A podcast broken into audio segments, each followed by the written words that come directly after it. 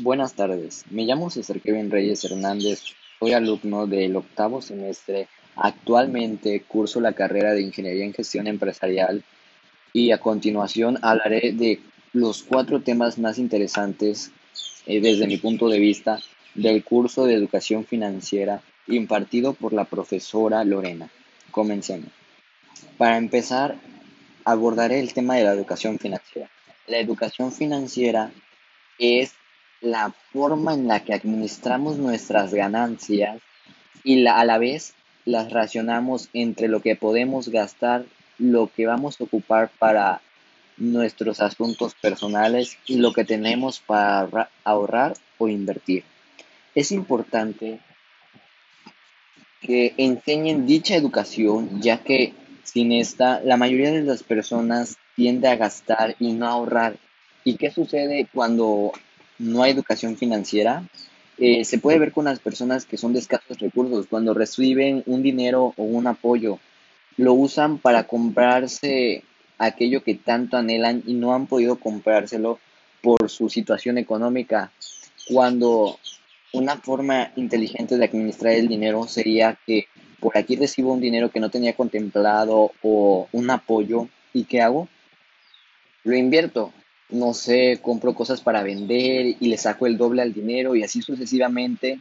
Y cuando ya haya obtenido una ganancia buena, que me quede todavía para invertir, entonces adquiero aquello que tanto necesitaba o quería yo.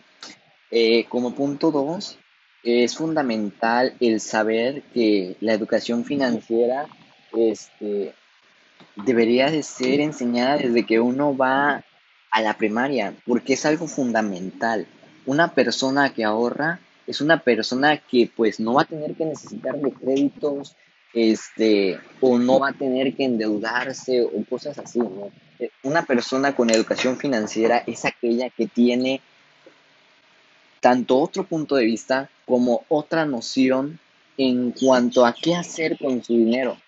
Un claro ejemplo que yo ponía en clase era el de las personas que son de China en China trabajes y ganes lo que ganes, lo que ellos hacen es que ahorran el 30% de su salario, lo cual es perfecto, porque si llegamos a tener, este, Dios no lo quiera, un percance, tenemos un colchoncito que nos puede ayudar o nos puede respaldar, o al igual si nos quedamos sin trabajo, tenemos algo que nos amortigua mientras conseguimos otro trabajo. Como segundo tema está el hecho de los créditos, los créditos tanto personales como tarjetas de crédito.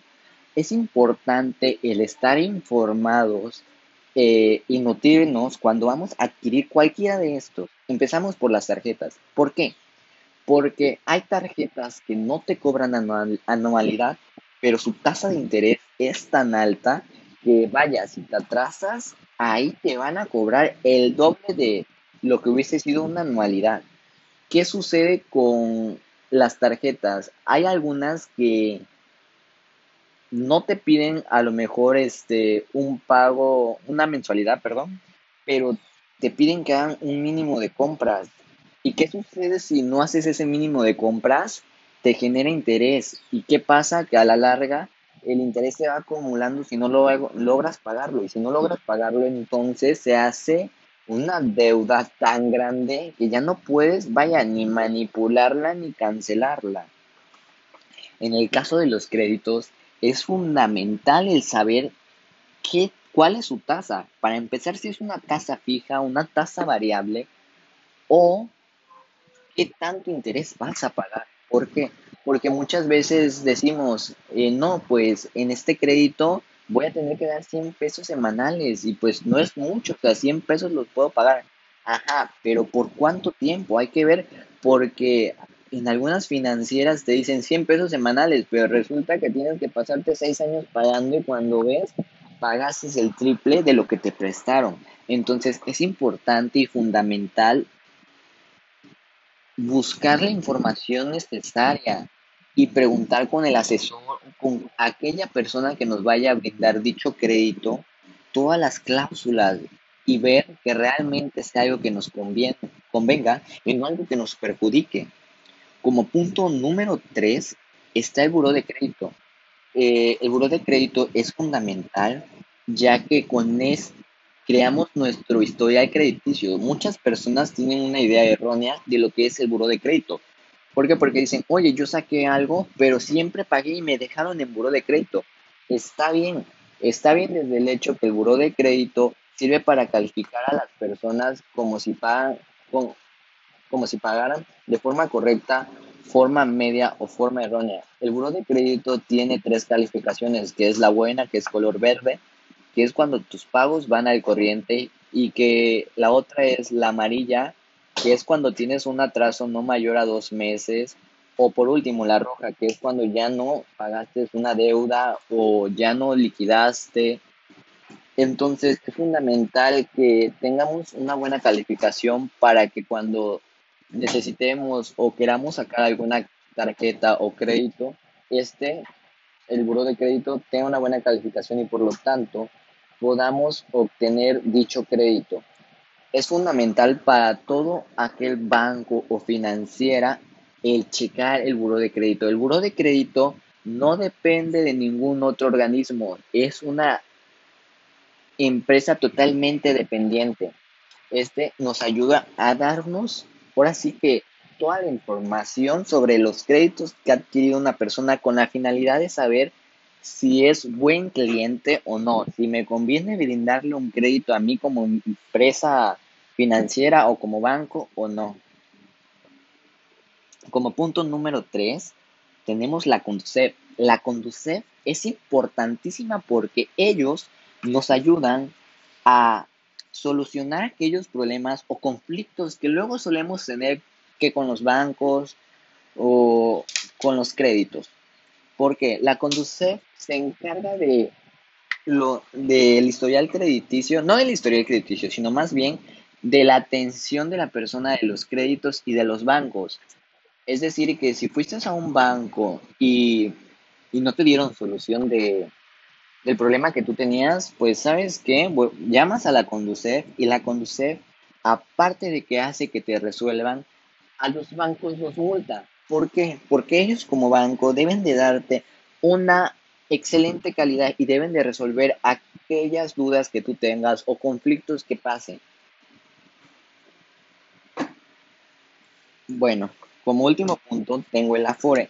El Afore en lo personal es algo fundamental ya que en la actualidad ya no hay pensiones para nosotros los jóvenes. O sea, si uno empieza a trabajar ya es raro que en un lugar te pensionen. Entonces, ¿qué debes de hacer? Debes de crear tu Afore. El Afore es un ahorro que vas, teniendo, que vas creando para cuando llegas a ser una persona ya grande, cuando ya no te puedes valer por ti mismo. Pero es importante saber que del Afore podemos recibirlo en, dos en tres ocasiones. Cuando te vas a casar, que te lo ofrecen de que puedes tomar una parte de tu Afore por este porque te vas a casar y que para que comiences con la nueva persona, con aquella persona que te vas a casar y poco a poco. O en otras ocasiones cuando te quedas sin empleo, que porque estás desempleado, entonces puedes adquirir una parte de tu afora. Ojo, esto lo puedes hacer siempre y cuando tú hayas dado abonos extras a lo que ya dabas a la. Bueno, también cabe mencionar que pues como último lugar de cuando te dan tu Afore es como cuando ya te jubilas, cuando ya decides ya no trabajar porque ya estás grande, ya no te puedes valer por ti mismo.